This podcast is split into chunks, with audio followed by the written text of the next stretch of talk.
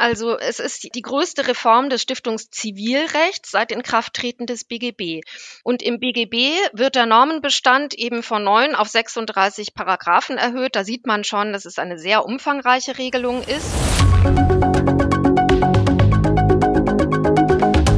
Weg aktuell, der Podcast. Herzlich willkommen zur neuen Folge. Schön, dass Sie dabei sind. Mein Name ist Matthias Bruchmann. Heute dreht sich bei uns im Podcast alles um Stiftungen, genauer gesagt um das neue Stiftungsrecht, das in wenigen Monaten in Kraft treten wird, nämlich am 1. Juli 2023. Wie immer bin ich nicht allein, sondern mein Gast ist diesmal Dr. Katharina Gollan. Frau Gollan ist Rechtsanwältin bei Püllert mit den Schwerpunkten Stiftungen und Non-Profit-Organisationen.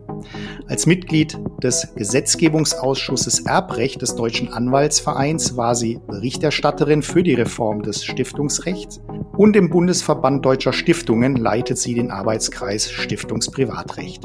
Und sie ist Mitautorin des bei uns, also bei CH Beck erscheinenden Kommentars Richter Stiftungsrecht. Also kurz, genau die richtige Gesprächspartnerin für unser heutiges Thema. Herzlich willkommen, Frau Dr. Goller. Vielen Dank für die Einladung, Herr Bruchmann. Ich freue mich sehr auf unser Gespräch. Um 25.000 rechtsfähige Stiftungen gibt es in Deutschland. Einige von ihnen sind Jahrhunderte alt, die meisten wurden jedoch in den vergangenen 20 Jahren errichtet.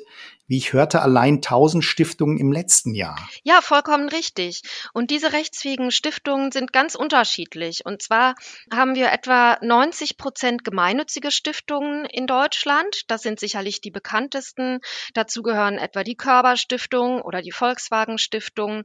Daneben haben wir Familienstiftungen, die einzelnen Familien dienen und auch der laufenden Besteuerung unterliegen, etwa die Aldi Nord Stiftungen, die gerade wieder in der Presse waren. Dann haben wir fördernde Stiftungen, die vergeben Zuwendungen an andere Initiativen oder Forschungseinrichtungen. Zum Beispiel wäre da zu nennen die Joachim Herz Stiftung. Und wir haben operative Stiftungen, die selber Projekte durchführen, etwa die Bertelsmann Stiftung. Und neben diesen genannten eher größeren Stiftungen haben wir auch sehr viele kleine Stiftungen mit eher kleineren Vermögen, die dann häufig auch durch ehrenamtliche Mitarbeiter und Leitungsorgane getragen sind. Und schließlich haben wir Stiftungen, die gar keine rechtsfähigen Stiftungen sind, etwa die parteinahen Stiftungen in der Rechtsform des EV oder die Stiftungs GmbHs. Als Beispiel wäre da zu nennen die Robert Bosch Stiftung G GmbH. Und schließlich die nicht rechtsfähigen Stiftungen, für die gilt die Reform auch nicht. Es ist also etwas unübersichtlich. Aber wichtig ist, glaube ich, festzuhalten, dass eben diese Reform, die jetzt in Kraft tritt zum 1.7.23, nur die rechtsfähigen Stiftungen betrifft. Das klingt, wenn ich das so höre, nach einem ganzen Strauß rechtlicher Möglichkeiten, die Stiftungen so haben. Wie bedeutsam ist also diese unmittelbar bevorstehende Reform des Stiftungsrechts? Also es ist die größte Reform des Stiftungszivilrechts seit Inkrafttreten des BGB. Ich betone, dass es sich hier um das Stiftungszivilrecht handelt, denn die Stiftungen unterliegen ja einer öffentlich-rechtlichen Aufsicht durch die Landesstiftungs Gesetze oder auf Grundlage der Landesstiftungsgesetze durch die Stiftungsbehörden. Und im BGB wird der Normenbestand eben von neun auf 36 Paragraphen erhöht. Da sieht man schon, dass es eine sehr umfangreiche Regelung ist. Der Ansatz des Gesetzgebers war aber im Wesentlichen eine Vereinheitlichung des Status quo und nicht jetzt etwas ganz Neues hier sozusagen zu erfinden. Neu ist allerdings das Stiftungsregister, das mehr Transparenz ins Stiftungswesen bringt und eine wesentliche Verbesserung darstellen wird. Bevor wir in weitere Details einsteigen, würde mich zunächst mal interessieren, wen betrifft jetzt das neue Recht genau? Ja, ich glaube, man kann hier so ein bisschen unterscheiden. Also wir haben natürlich unmittelbar die Stifter und die Stiftungen, die betroffen sind. Ne? Also wenn jetzt ein Stifter eine neue Stiftung errichten möchte ab dem 1.7.23, dann funktioniert das eben nach dem neuen Stiftungszivilrecht. Aber die Reform betrifft eben auch die 25.000 bestehenden Stiftungen. Und die Besonderheit ist, dass die Stiftung ja eine auf Kontinuität angelegte Rechtsform ist und weniger als ja zum Beispiel eine GmbH Änderungen durch die Organe oder so zu, zugänglich ist. Und deswegen ist es eben schon etwas Besonderes, dass die bestehenden Stiftungen unter diese Reform äh, fallen und sich sozusagen ihr Rechtsrahmen ändert. Und dann vielleicht dritte Gruppe, die noch ganz unmittelbar betroffen ist, das sind die Mitarbeiter in den Stiftungsbehörden, die also die laufende Aufsicht über die Stiftungen ausüben und deswegen das Stiftungszivilrecht eben kennen und auch anwenden müssen. Aber mittelbar würde ich sagen, ist eben der ganze Rechtsverkehr auch betroffen, also Vertragspartner von Stiftungen und Gläubiger von Stiftungen, etwa Pflichtteilsberechtigte des Stifters sind hier betroffen und bei 25.000 Stiftungen kann man sich ja vorstellen, dass die Wahrscheinlichkeit in den letzten Jahren eben stark gestiegen ist, dass man es mal mit einer Stiftung zu tun bekommt. Blicken wir mal auf einige zentrale Punkte der Reform, beispielsweise diesen großen Bereich der Strukturänderungen. Was verändert sich dort? Unter der Überschrift der Strukturänderungen würde ich verstehen also Satzungsänderungen, Zulegungen und Zusammenlegungen und Auflösungen von Stiftungen. Und hier ist es eben so, immer wenn man eine Struktur einer Stiftung ändern möchte, dann braucht man die Mitwirkung der Stiftungsbehörde. Und das Wichtigste vielleicht vorab ist, es bleibt dabei, dass die Stiftungsbehörde hier mitwirken muss an diesen Strukturänderungen, weil ich ja schon sagte, die Reform betrifft nur das Stiftungszivilrecht. Es wird außerdem künftig kein freies Änderungsrecht der Stiftungsorgane geben. Das heißt, auch in Zukunft kann der Vorstand oder ein Kuratorium einer Stiftung nicht frei eine Satzung ändern. Es gibt aber eine Vereinheitlichung des Rechts. In der Vergangenheit war es nämlich so, dass diese Strukturänderungen, etwa Satzungsänderungen, teilweise in den Landesstiftungsgesetzen geregelt waren. Und das große Anliegen der Reform ist eben nun eine Vereinheitlichung des Stiftungszivilrechts auf Bundesebene. Ebene. Und was das jetzt für eine einzelne Stiftung bedeutet, dieses Recht der Strukturänderung, das hängt jetzt stark davon ab, wie die Satzung ausgestaltet ist und auch in welchem Bundesland sie ansässig ist. Wichtig für kleinere Stiftungen, die vielleicht in den letzten Jahren einen Vermögensverfall erlebt haben, ist, dass in Zukunft die Möglichkeiten Verschmelzungen, also im stiftungsrechtlichen Jargon Zulegungen und Zusammenlegungen vorzunehmen, dass das erleichtert wird. Das hört sich für mich so an, ähm, dass das Stiftungsmodell durchaus in Zukunft noch attraktiver werden könnte, oder? Ja und nein. Also grundsätzlich ist natürlich die Vereinheitlichung des Stiftungszivilrechts ein wichtiges Anliegen gewesen, der Praxis und der auch der Wissenschaft, weil natürlich bei der Vereinheitlichung dann die Hoffnung ist, dass sich auch eine einheitliche Rechtsprechung hier entwickeln kann. Aber ich glaube, man sollte diesen Effekt auch jetzt nicht überschätzen, denn wir sehen ja sehr unterschiedliche Satzungen bei Stiftungen. Es gibt hier wenig Vorgaben. Die Stifter sind frei darin, sehr unterschiedlich ihre Stiftung auszugestalten.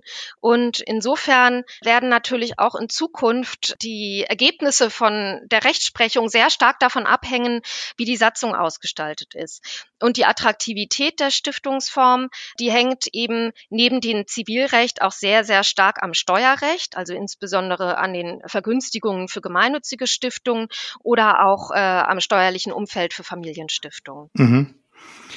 Auch beim Stiftungsvermögen eröffnen sich neue Möglichkeiten. Welche sind das denn? Also im Fokus der, der Reformdiskussion standen die Umschichtungsgewinne. Grundsätzlich ist es ja so, Stiftungen müssen ihr Grundstockvermögen erhalten und sie erfüllen ihre Zwecke aus den Erträgen. Die bisher umstrittene Frage war jetzt, gehören eigentlich Umschichtungsgewinne zum Vermögensstock oder zu den laufenden Erträgen? Also Sie stellen sich vor, die Stiftung hat eine Immobilie angeschafft vor 20 Jahren und veräußert sie heute und macht einen Veräußerungsgewinn. Ist das Grundstockvermögen oder ist das ein Ertrag, aus dem der Stiftungszweck erfüllt werden kann? Das wurde bisher in den Bundesländern unterschiedlich gesehen, insbesondere natürlich für Stiftungen, die hierzu in der Satzung keine Aussage gemacht haben. Glücklicherweise hat der Gesetzgeber in letzter Minute noch festgelegt, dass Umschichtungsgewinne für den Stiftungszweck verbraucht werden können, verwendet werden können. Das ist insbesondere für kleinere Stiftungen natürlich ganz, ganz wichtig, dass Umschichtungsgewinne aus Aktiendepots, aus Immobilien, aber auch äh, bei größeren Stiftungen sehen wir auch Private Equity, dass äh, diese Umschichtungsgewinne für die Zweckerfüllung verwendet werden können. Natürlich unter dem Vorbehalt, dass der Stifter in der Satzung nichts anderes vorgesehen hat. Ob jetzt die einzelne Stiftung hier neue Möglichkeiten durch die Reform hat, das hängt dann wieder ganz stark von der Satzung ab und auch von dem Bundesland, in dem sie ansässig ist. Die Haftung der Stiftungsorgane ändert sich ebenfalls durch die Reform. Was hat es insbesondere mit der neuen Business Judgment Rule auf sich? Ja, zu, zukünftig wird das BGB im Stiftungsrecht, also in den Paragraphen 80 fortfolgende Regeln. Eine Pflichtverletzung liegt nicht vor, wenn das Mitglied des Organs bei der Geschäftsführung unter Beachtung der gesetzlichen und satzungsmäßigen Vorgaben vernünftigerweise annehmen durfte, auf der Grundlage angemessener Information zum Wohl der Stiftung zu handeln. Ich glaube, alle Aktienrechtler werden jetzt aufmerken, denen wird das sehr bekannt vorkommen, denn diese Regelung erfolgt in Anlehnung an das aktienrechtliche Vorbild der Business Judgment Rule in Paragraph 93 Aktiengesetz. Die Business Judgment Rule ist ja im Aktienrecht entwickelt worden um die Jahrtausendwende und wurde dann in der Folge eben auch für andere Rechtsformen bereits anerkannt. Und auch im Stiftungsrecht ist sie anerkannt durch die ganz herrschende Meinung bisher. Und es gibt auch schon Anklänge in der stiftungsrechtlichen Rechtsprechung. Jetzt gibt es aber eine Kodifizierung eben im Stiftungsrecht.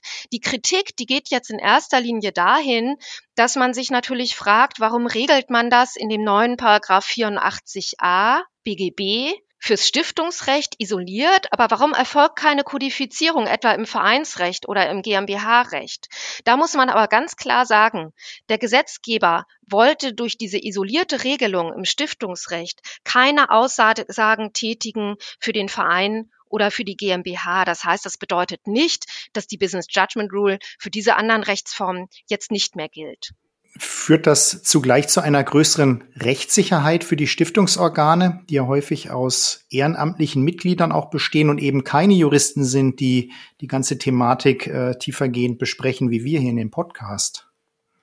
Also ich glaube, die Signalwirkung für diese Ehrenamtler oder insgesamt für potenzielle Organmitglieder, die Signalwirkung ist groß.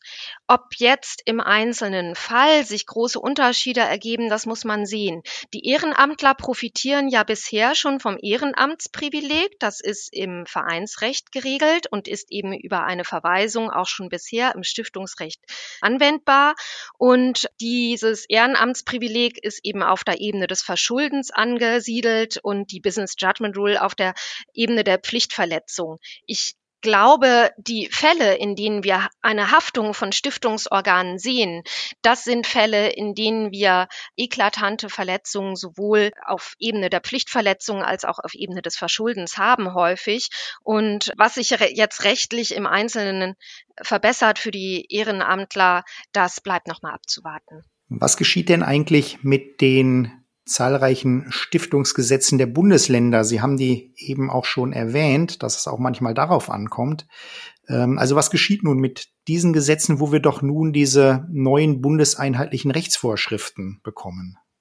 Ja, die Landesstiftungsgesetze, die regeln eben bisher neben dem öffentlichen Recht der laufenden Aufsicht über Stiftungen auch zivilrechtliche Themen, zum Beispiel besondere Haftungsmaßstäbe in Hessen, besondere Voraussetzungen für Satzungsänderungen in fast allen Bundesländern und teilweise eben auch solche Themen wie Zulegung und Zusammenlegung, das sind eben diese Umwandlungsvorgänge bei Stiftungen in manchen Bundesländern. Das heißt, es gibt hier auch zivilrechtliche Regelungen in den Landesstiftungsgesetzen.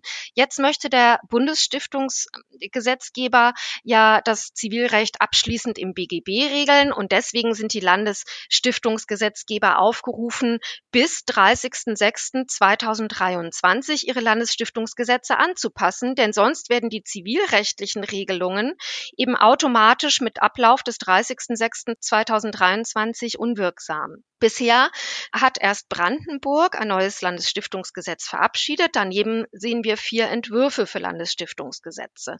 Und die Ernüchterung ist doch jetzt in der Praxis relativ groß, weil wir doch sehr unterschiedliche Regelungsansätze hier sehen.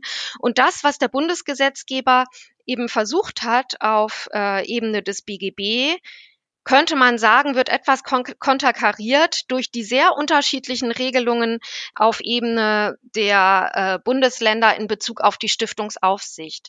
Und interessant ist hier vielleicht auch ein Aspekt, nämlich, dass wir im Stiftungsrecht eben viele sogenannte privatrechtsgestaltende Verwaltungsakte haben. Das bedeutet, wir haben zum Beispiel, wenn wir eine Satzungsänderung äh, haben in einer Stiftung, dann braucht es dazu den Beschluss der Organe einerseits und dann als privatrechtsgestaltenden Verwaltungsakt die Genehmigung der Stiftungsbehörde. Das heißt, es sind sozusagen zwei Seiten einer Medaille. Und teilweise ist gar nicht so einfach auseinanderzuhalten, wo jetzt das Zivilrecht aufhört und wo das öffentliche Recht anfängt. Für die Fälle der Strukturänderungen ist es relativ einfach. Da sind die Mitwirkungspflichten der Stiftungsbehörden auch im BGB geregelt. Aber zum Beispiel sind teilweise in den Landesstiftungsgesetzen Genehmigungsvorbehalte für bestimmte Rechtsgeschäfte. Wenn es zum Beispiel sich um außergewöhnliche Rechtsgeschäfte handelt, gibt es teilweise Genehmigungsvorbehalte der Behörden. Und da ist doch aktuell sehr fraglich, ob die Länder hier überhaupt noch eine Kompetenz haben.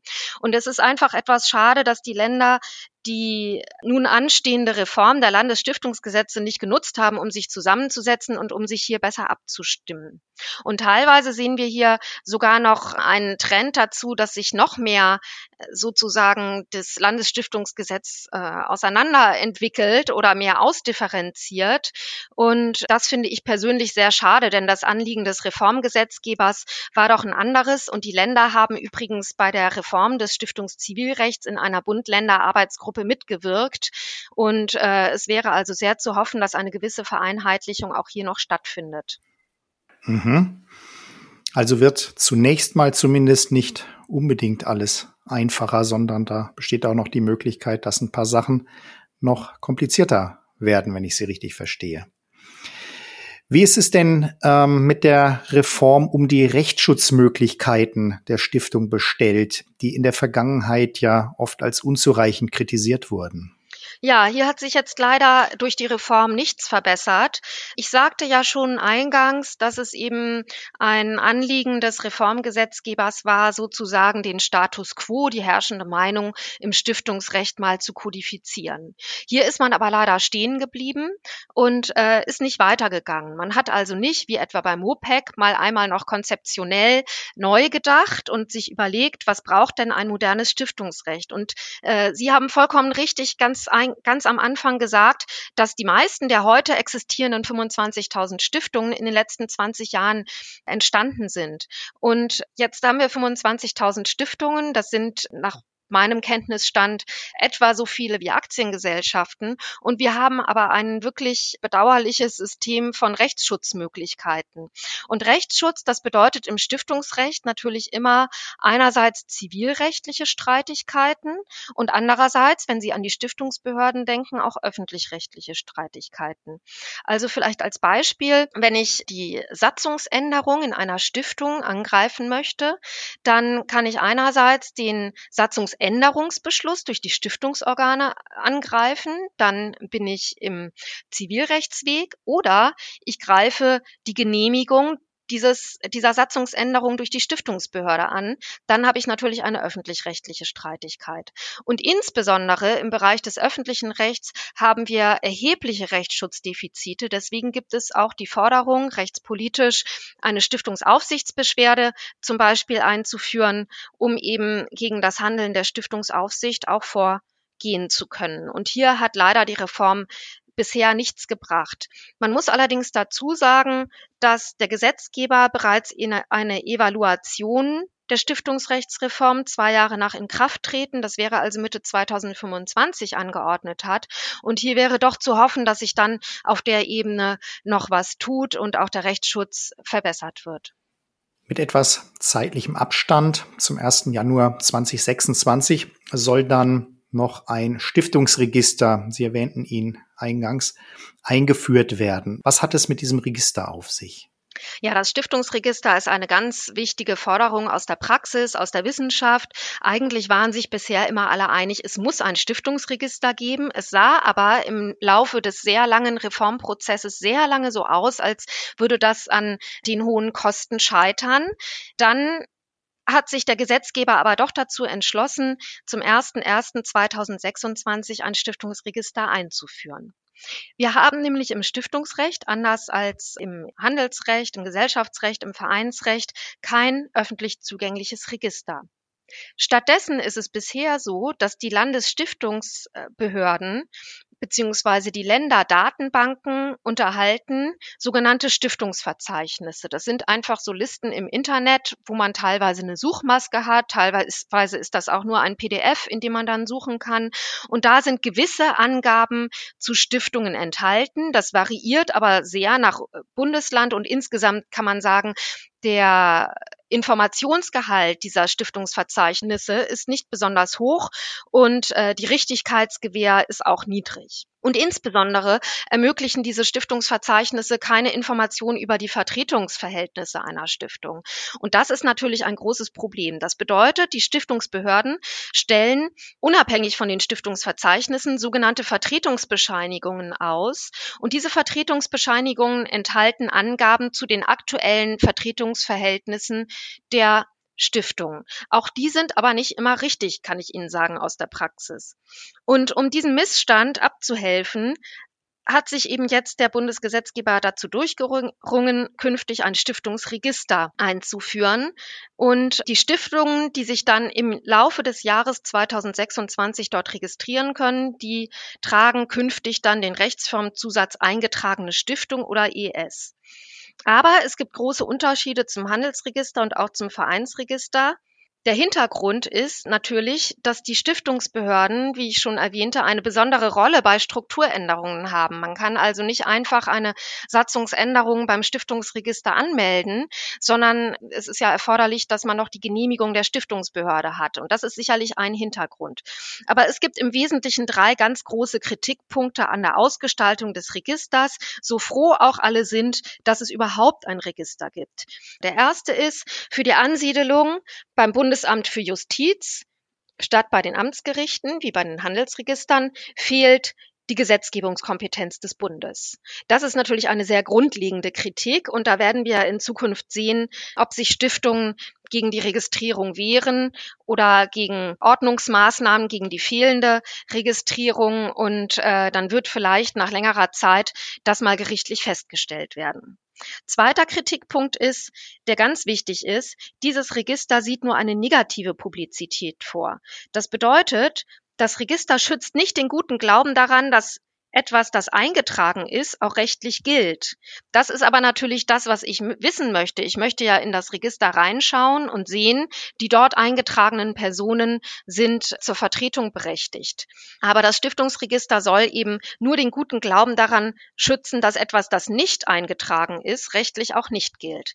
Das geht nicht weit genug und hier wäre sehr zu hoffen, dass der Gesetzgeber hier noch nachschärft. Und der dritte Kritikpunkt ist, dass ganz wichtige Angaben Angaben zu den Stiftungen fehlen, nämlich insbesondere der Stiftungszweck oder auch die Geschäftsanschrift, die ja etwa im Handelsregister äh, frei einsehbar ist. Dann können wir gespannt sein, wie das Ganze noch ausgeht, wie die Antworten auf diese Kritikpunkte lauten werden. Wir kommen langsam zum Schluss. Abschließend würde mich noch interessieren, was empfehlen Sie Stiftungen und Stiftern beziehungsweise vor allem den Juristen, die diese Stiftungen beraten, äh, mit Blick auf die jetzt bald in Kraft tretende Reform? Besteht Handlungsbedarf? Ja, also grundsätzlich würde ich hier differenzieren. Die Stiftungen selber sollten sich natürlich mit den neuen Regelungen vertraut machen. Sie sollten prüfen, welche Änderungen die Reform für sie selber mit sich bringt. Und das wird immer sehr stark von der eigenen Satzung abhängen und das wird von dem Bundesland abhängen, weil, wie ich sagte, bisher unterliegen die Stiftungen ja auch noch den zivilrechtlichen Regelungen aus den Landesstiftungsgesetzen. Gegebenenfalls sollten die Stiftungen dann versuchen, Klarstellungen in der Satzung noch vor dem 1.7.2023 vorzunehmen, denn das rechtliche Regime, nachdem sich Satzungsänderungen äh, durchführen lassen, das wird sich ja zum 1.7.23 ändern. Ich würde aber davor warnen, jetzt in Aktionismus zu verfallen. Natürlich sollte man sich vertraut machen mit den neuen Regelungen, aber man sollte jetzt auch nicht unnötige Satzungsregelungen vornehmen. Und insbesondere bin ich auch der Meinung, man sollte sich auch von den Stiftungsbehörden nicht dazu verleiten lassen, Satzungsänderungen vorzunehmen. Da gibt es in einzelnen Bundesländern schon eine Tendenz, dass darauf hingewiesen wird, es wäre, wäre doch jetzt gut, wenn die Stiftungen ihre Satzungen in der einen oder anderen Richtung anpassen an das neue Recht. Aber man muss sagen, im Hinblick auf das neue Recht ist ja vieles noch unklar und hier sollte man nicht im vorauseilenden Gehorsam tätig werden. Insbesondere wird es ja eventuell auch noch Nachbesserungen an der Reform geben. Ich erwähnte die Evaluation im Jahr 2025. Das gilt also für die Stiftungen. Die Stifter werden natürlich in Zukunft, wenn sie die Rechtsform für ihr zumeist philanthropisches Anliegen wählen. Ähm, ich erwähnte vorhin die Alternativen wie die gemeinnützige GmbH, die nicht rechtsfähige Stiftung, eventuell auch den EV. Die werden natürlich in Zukunft schauen, ja, was bringt mir denn hier das äh, neue Zivilrecht für die rechtsfähigen Stiftungen? Diejenigen Stifter, die in einer Verfügung von Todeswegen, also einem Testament oder einem Erbvertrag, eine Stiftung von Todeswegen angeordnet haben und vorgesehen haben, dass das Stiftungsvermögen der Dauertestamentsvollstreckung unterliegen soll, die sollten diese Verfügung von Todeswegen nochmal prüfen lassen, denn die Dauertestamentsvollstreckung über Stiftungsvermögen wird in Zukunft als unzulässig angesehen. Und zuletzt sollten die Stifter schauen, dass sie vielleicht die privaten Verhältnisse nicht zu ausführlich in der Satzung schildern, wenn sie nicht möchten, dass diese transparent ist. Denn in diesem neuen Stiftungsregister, über das wir gerade sprachen, werden auch die Satzungen veröffentlicht. Und vor dem Hintergrund sollte man natürlich überlegen, ob hier sehr private Verhältnisse in der Satzung geregelt werden sollen. Das sind doch ein paar wichtige, relevante Hinweise, die Sie uns hier noch geben konnten. Ich bedanke mich ganz herzlich, Frau Dr. Gollan, dass Sie heute bei mir im Podcast zu Gast waren. Ja, herzlichen Dank, Herr Bruchmann, für Ihr Interesse am Stiftungsrecht. Und wenn Ihnen, liebe Hörerinnen und Hörer, diese Folge gefallen hat, seien Sie wieder mit dabei bei der nächsten Ausgabe von Beck Aktuell, der Podcast.